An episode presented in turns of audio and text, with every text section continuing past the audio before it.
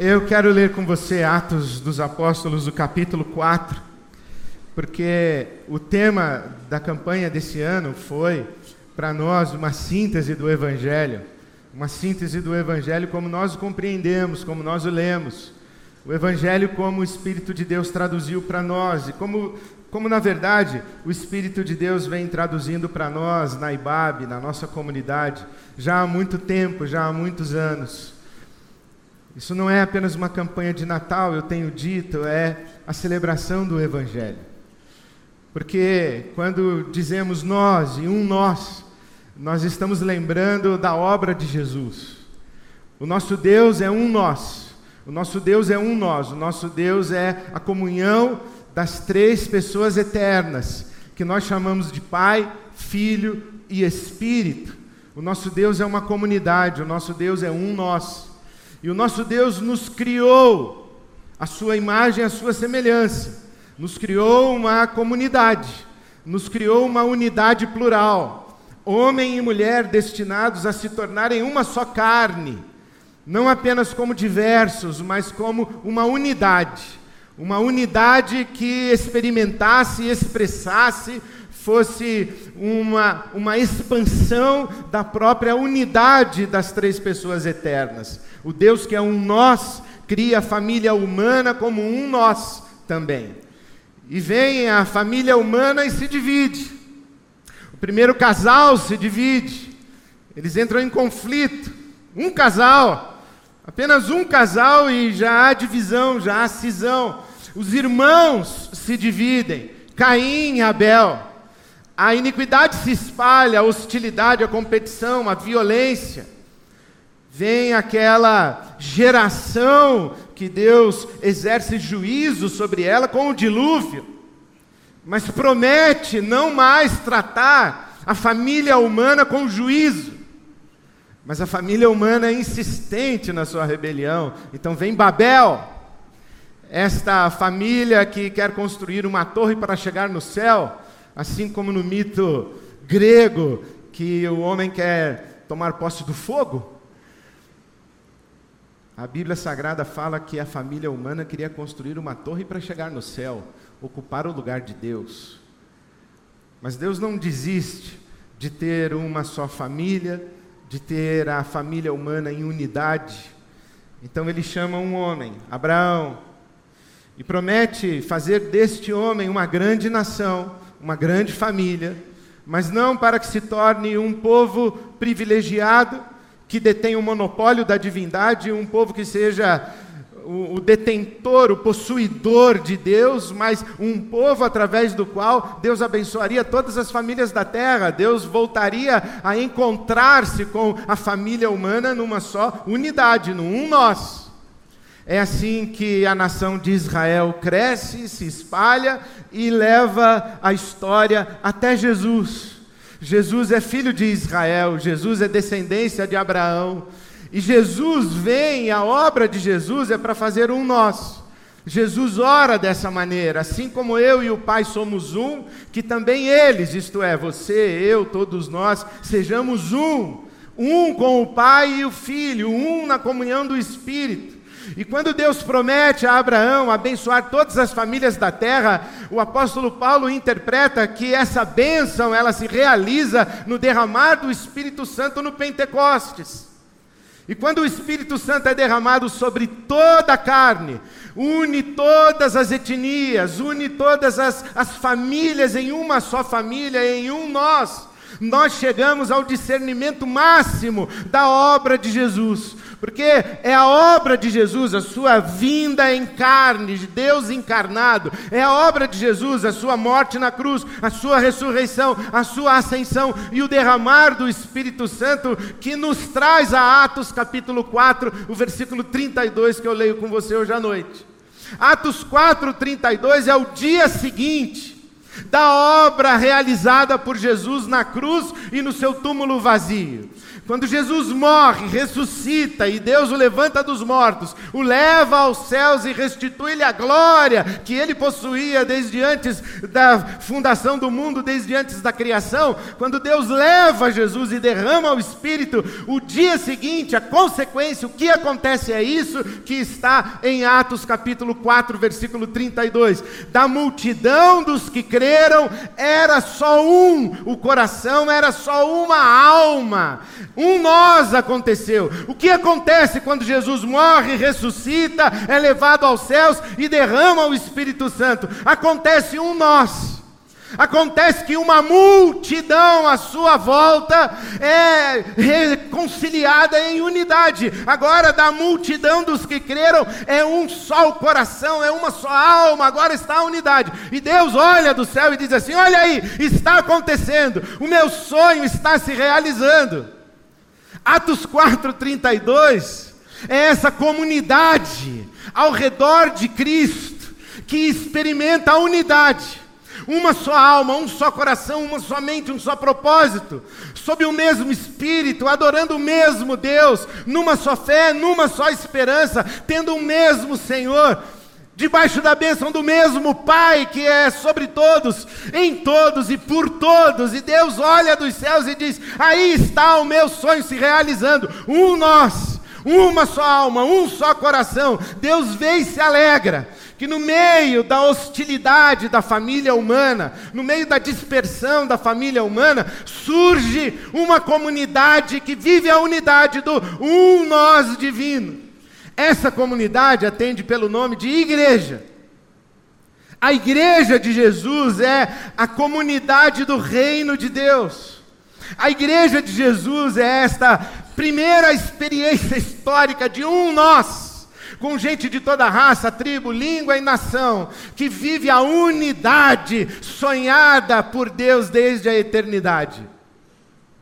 Mas a igreja vive esta experiência de unidade num mundo de conflito, num mundo de hostilidade, num mundo de divisões e num mundo de cisões.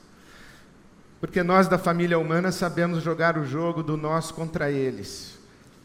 E precisamos aprender a jogar o jogo do um nós. Sabemos jogar o jogo do nós contra eles. Mas precisamos aprender a brincar com a Santíssima Trindade e a maravilhosa dança do um nós. Nós convivemos também num jogo, nós e eles. A igreja, que é essa primeira experiência de um nós, ela está inserida também num conflito e num jogo de nós e eles. Porque não é todo mundo nós. A Bíblia Sagrada diz que da multidão dos que creram, era só um o coração. Da multidão dos que creram, por óbvio, aos que não creram. Da multidão dos que creram, era só uma a alma. Da multidão dos que creram, formou-se uma unidade. Mas há do lado de fora da multidão dos que creram, uma multidão dos que não creram. Ou muitas multidões de pessoas que não creram. No dia do Pentecostes, o Pedro apóstolo, quando ele prega o evangelho de Jesus e fala que Jesus é o Senhor sobre toda a carne, as pessoas dizem: "E então, o que nós fazemos agora?" E Pedro diz: "Arrependam-se, arrependam-se e creiam." Arrependam-se e cada um de vocês seja batizado para que recebam perdão para os seus pecados e recebam o dom do Espírito Santo. Recebam o Espírito Santo como um dom. Arrependam-se e creiam e recebam o Espírito Santo como um dom, porque foi assim que Jesus nos ensinou a pregar. O reino de Deus chegou, o reino de Deus está aqui, o reino de Deus está próximo, o reino de Deus está ao alcance das suas mãos. Arrependa-se e creia e venha fazer parte do reino de Deus, é o que Pedro fala. E se você olha na sua Bíblia, Atos capítulo 2, o versículo 40, Atos capítulo 2 é a narrativa do Pentecoste, o derramar do Espírito Santo. O apóstolo Pedro diz assim: saiam do meio dessa geração corrompida e perversa. Existe uma geração corrompida e perversa. Saiam do meio dela. Arrependam-se, venham para o reino de Deus, venham nascer de novo, venham se ajoelhar diante do Cristo ressurreto, o Senhor dos Senhores, saiam do meio da geração corrompida e perversa. Existe um eles e existe um nós, a igreja é um nós. Não é todo mundo que é nós. A igreja é um nós. Jesus disse: Nem todo aquele que me diz Senhor, Senhor, entrará no reino dos céus, mas somente aquele que faz a vontade do meu Pai. Existe a comunidade da multidão dos que creram, mas existem aqueles a quem Jesus vai dizer: Nunca soube de vocês, eu nunca os conheci, eu não sei quem são vocês. Existe sim a comunidade que é a multidão dos que creram, mas existe o joio no meio do trigo. Existe joio, existe trigo. Existe um nós, existe um eles. Quem é joio, quem é trigo? Não se atreva a tentar dizer quem é joio, quem é trigo.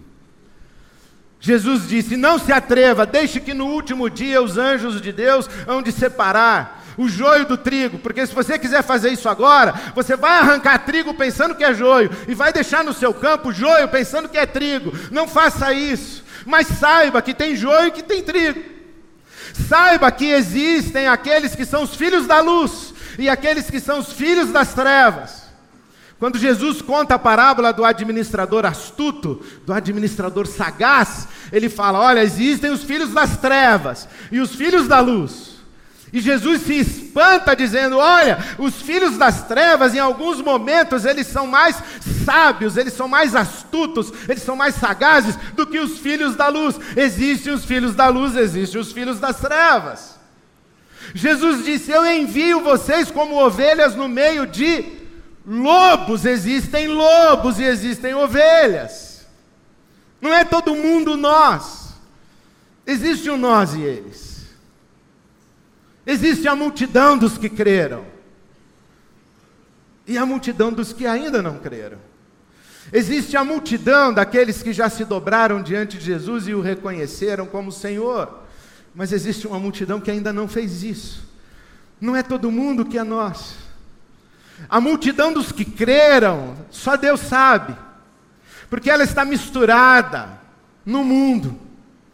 E eu não estou falando de a multidão de evangélicos contra os espíritas, a multidão de evangélicos contra os umbandistas, os candomblecistas, contra os ateus, contra os agnósticos, a multidão de cristãos contra os budistas, a multidão de cristãos contra os islâmicos, os muçulmanos. Não, não é disso que eu estou falando, eu estou falando que tem uma multidão dos que creram e uns que ainda não creram. Não é um nós assim que todo mundo é nós. A igreja também está no jogo do nós contra eles. A igreja também é um nós. Jesus disse: O mundo vai odiar vocês, disse aos seus discípulos. O mundo vai odiar vocês. Porque o mundo me odiou e me odeia. E me odiou e me odeia porque eu trouxe para a luz as obras más do mundo. Eu trouxe para a luz as obras más deles, e eles não querem vir para a luz para que as suas obras não sejam descobertas, para que as suas obras não sejam vistas. Eles querem ficar na escuridão, mas eu os desmascarei, eu os deixei nus em praça pública, eu fiz com que eles fossem percebidos e que ficasse muito claro quem são eles e quem é o filho do homem. Quem é aquele que é a verdade, o caminho e a vida? E quem é aquele que é o pai da mentira e os seguidores da mentira? Eles me odeiam por isso, eles vão odiar vocês também. Então a igreja, ela também vive nesse mundo como um nós, que precisa se relacionar com eles.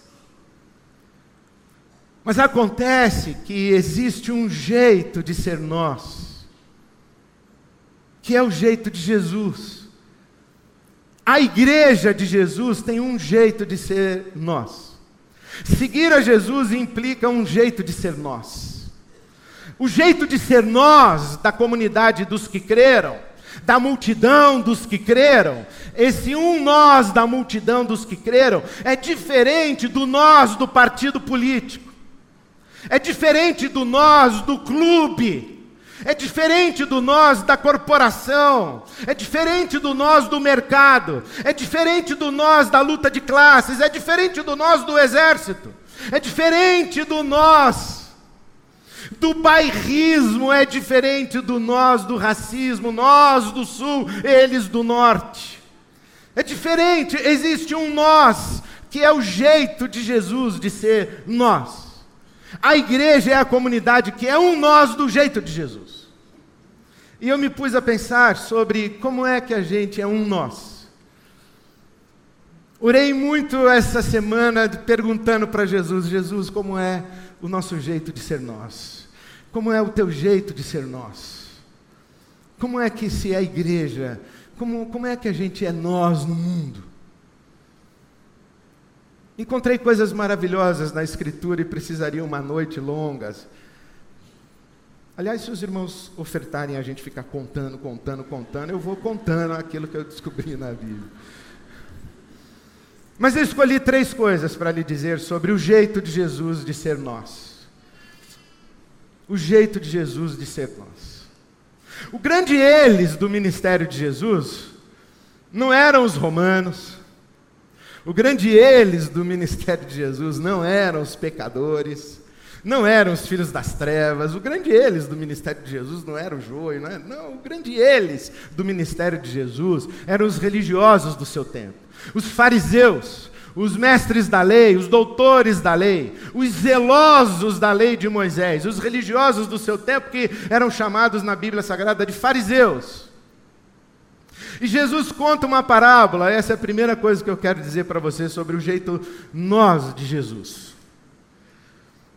Jesus conta a parábola em Lucas 18 do fariseu e do cobrador de impostos que estavam em oração. Aquele fariseu religioso dizia: Graças te dou porque eu não sou que nem eles. Graças te dou porque eu sou virtuoso, graças te dou porque eu sou cumpridor da lei, graças te dou porque eu sou homem de bem, graças te dou porque eu sou um homem justo. Graças te dou, e o Senhor está de parabéns por ter um filho que nem eu. Eu não sou que nem eles. Mas aqui do outro lado tinha um outro homem que ele não ousava levantar os olhos aos céus e batia no peito dizendo: Senhor, tem misericórdia de mim, eu sou pecador. Senhor, tem misericórdia de mim, eu sou pecador. Senhor, tem misericórdia de mim, eu sou pecador. E quando Deus olha o religioso orando, graças te dou porque eu não sou que nem eles. Deus olha e diz assim: Não, não é esse o meu jeito de ser nós. Você pensa que está falando comigo, mas está falando sozinho. Você é nó. Você não é nós. Você é nó. E Jesus diz assim: aquele homem que pensava que falava com Deus, falava de si para si mesmo. Falava sozinho, estava em si mesmado, encantado com a sua própria virtude, com a sua justiça própria. E Deus olha para ele e diz: Você é nó, você não é nós. Mas este homem que está aqui batendo no peito, dizendo: Tem misericórdia de mim, Deus olha para ele e fala: Você é nós. É como se Jesus, o Espírito Santo e o Pai, eles se entreolhassem e falassem assim: olha o nós ali. E Deus se agrada de receber aquela oração, tem misericórdia de mim, porque um nós, do jeito de Jesus, não se fundamenta, não se sustenta nas nossas virtudes, se fundamenta e se sustenta na misericórdia e na graça de Deus. As nossas virtudes nos distinguem, nos separam, nos hierarquizam, mas o nosso pecado nos irmana. O mal que habita em mim habita em você, o mal que habita em você habita em mim. E todos nós aqui podemos dizer: Senhor, tem misericórdia de mim porque sou pecador. Senhor, tem misericórdia de mim porque sou pecadora. E Deus vai dizer: Eu tenho misericórdia de você, meu filho amado, minha filha amada. Eu e você somos um. Nós somos um nós. A comunidade de Jesus, ela não se impõe pela sua virtude ela se apresenta na sua fraqueza, na sua debilidade, na sua dependência da graça de Deus. Jesus disse: Eu não vim para os sãos, Eu não vim para os que têm saúde, assim como os médicos vieram para os enfermos. Eu vim buscar não os justos, eu vim buscar os pecadores. Por isso que Jesus sempre esteve bem na mesa com os pecadores. E mais gracioso é, os pecadores sempre estiveram muito à vontade na presença de Jesus. Aqueles que se apresentam quebrantados na presença de Jesus, de modo nenhum são lançados fora. Porque Deus resiste ao soberbo, mas dá graça ao humilde. A comunidade de Jesus, ela não se impõe pela sua virtude, ela se apresenta na sua fraqueza. Ela testemunha da graça e da misericórdia de Deus, que a faz comunidade. Lembrei de outro texto. Lembrei de Jesus indo para Jerusalém.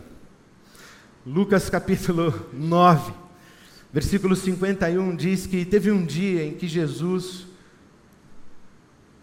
olhou para os discípulos com cara de vou para Jerusalém. Diz a Bíblia que ele manifestou no semblante o firme propósito de ir a Jerusalém. Cara de Jerusalém. Levantou e saiu. Resoluto, decidido, os discípulos foram com ele. E ele mandou os discípulos à sua frente, dizendo: procurem casas para o nosso pouso, procurem abrigo, procurem acolhida, procurem onde nós vamos comer amanhã, hoje, procurem quem são os hospitaleiros. E a caminho de Jerusalém, enquanto descem do norte da Galiléia para subir a Sião, subir a Jerusalém, eles passam por Samaria, e os samaritanos não são acolhedores e hospitaleiros. Os samaritanos recebem os discípulos de Jesus como eles, e não dão boas-vindas a eles. Então os discípulos de Jesus vão até Jesus, e eu estou em Lucas capítulo 9, a partir do verso 51. Os discípulos de Jesus vão até Jesus e dizem assim: O senhor quer que a gente mande cair fogo do céu em cima desses caras? O senhor quer que a gente mande cair fogo do céu em cima deles? E Jesus diz: Não! Não é assim que nós somos um nós. Vocês estão me confundindo com Elias. Vocês não ouviram o meu pai dizendo: vocês não viram quando estávamos ali, eu, Moisés e Elias, e o meu pai disse: Esse é o meu filho amado, ouçam o meu filho, não Moisés, a lei, não, não Elias, os profetas, mas Jesus, a graça, não é fogo do céu, é a graça reconciliadora e conciliadora, pacificadora, redentora. Não é fogo do céu, como o profeta Elias despejou em cima dos profetas de Baal. Não é fogo do céu, é graça. Vocês não ouviram o que eu acabei de dizer para virar outra face? Como assim vocês vêm perguntar se eu quero que mande fogo do céu? Deus está no caminho de um nós, querendo reunir toda a família humana, e é toda a família humana, não é toda a família humana menos os samaritanos, para eles é fogo. Não é toda a família humana, menos os bolsomínios, fogo neles. Não é toda a família humana, menos os petralha, menos os nordestinos, menos os negros, menos a elite branca, a burguesia que fede. É toda a família humana. Não é fogo do céu em cima de ninguém. Não é violência. Não é imposição vertical. É graça conciliadora. Jesus é apresentado como aquele que não grita na praça. Jesus é brando.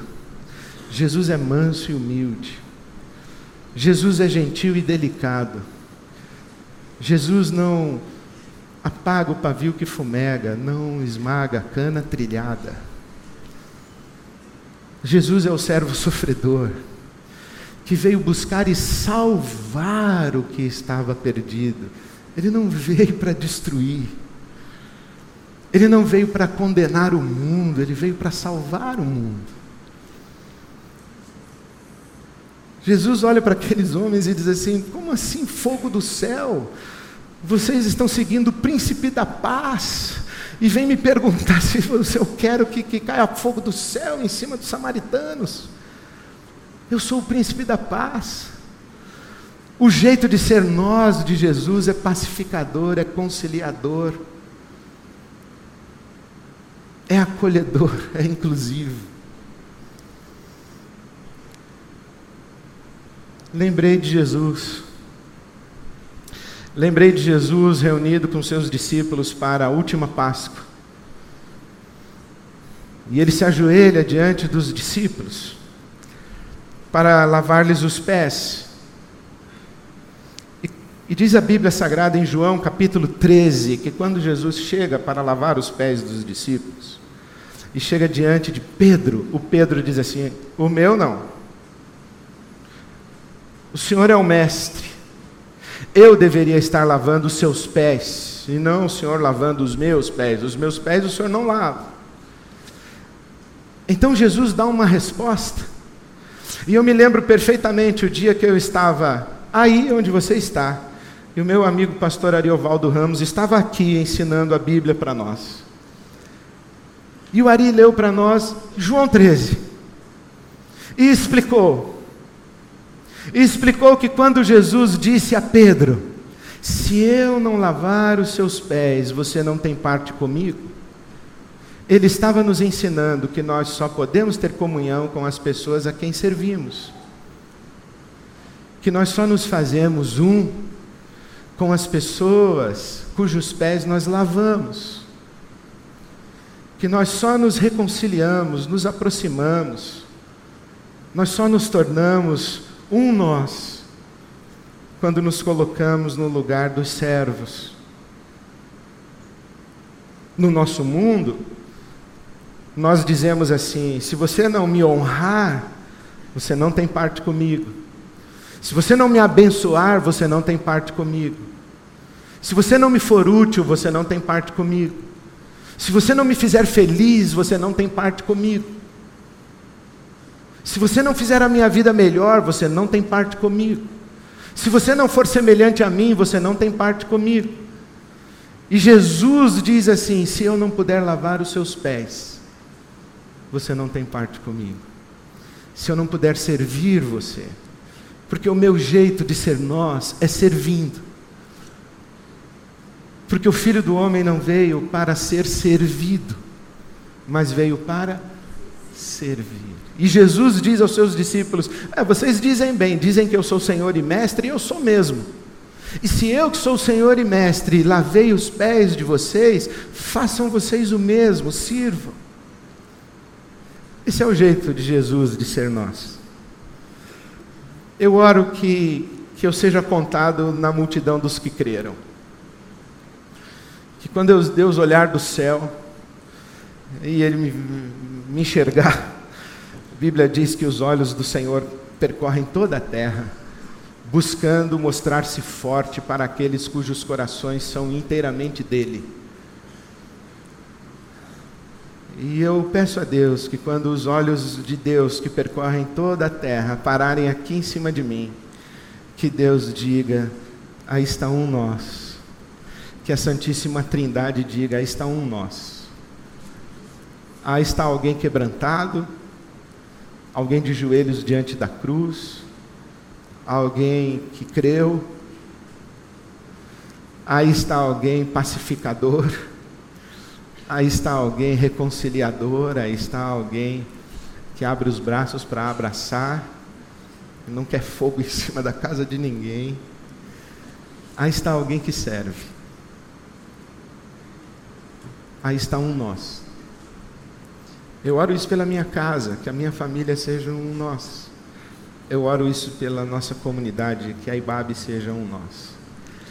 Que a IBAB não se ufane das suas virtudes, mas que esteja quebrantada, sustentada dia após dia pelas misericórdias do Senhor que se renovam a cada manhã. Que a Ibabe esteja de joelhos quebrantada, dizendo solenemente e com o coração agradecido pela graça de Deus, nós somos o que somos. Porque a graça de Deus para conosco não foi vã, é pela graça de Deus. Que a IBAB seja uma comunidade, a comunidade da paz, da reconciliação, do acolhimento, do abraço. Que todos e todas sejam bem-vindos à mesa do Senhor Jesus. não a violência, não a contundência vertical, não a brutalidade da exclusão, mas a oferta de reconciliação, de comunhão. Que a IBAB seja uma comunidade que serve. Serve. Que a IBAB não faça proselitismo, nós não queremos converter ninguém à nossa religião. Nós não queremos catequizar ninguém. Nós não queremos colonizar o nosso país, nós queremos testemunhar da graça de Deus. E a melhor maneira de testemunharmos da graça de Deus é servindo e lavando os pés das pessoas. Assim os homens vão ver as nossas boas obras e vão glorificar o nosso Pai que está nos céus.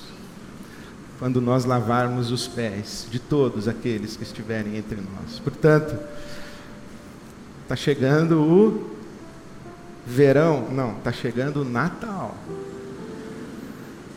E lá na sua casa, no Natal, vai ter gente para você lavar os pés. Vai ter gente para você servir. Vai ter gente que você olha achando que são eles. Não faça isso. Dê passos na direção deles e se faça um com eles e diga, junto com eles: Senhor, tem misericórdia de nós, nós somos só pecadores dependentes da tua graça.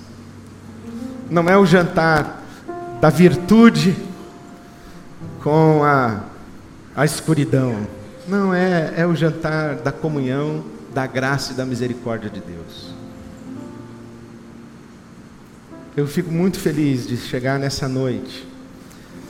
Estou ansioso e curioso, perdão, Senhor, para saber quanto é que foi a nossa oferta. Mas que experiência maravilhosa dessa noite, que experiência maravilhosa de comunidade. Deus nos chamou para ser isso. Uma comunidade quebrantada, uma comunidade pacificadora e uma comunidade servidora. E isso está acontecendo porque o Espírito de Deus está derramado sobre nós. Que você faça parte da multidão dos que creram que você invoque o nome de Jesus e se ajoelhe diante dele, dizendo que ele é o seu Senhor. E que o Espírito de Deus ajude você, ajude a cada um de nós a sermos um nós do jeito de Jesus. Porque seguir a Jesus é um jeito de ser nós. Que a igreja seja um nós para a glória de Deus. Deus abençoe você e sua casa. Deus abençoe o seu um nós. Amém. Amém.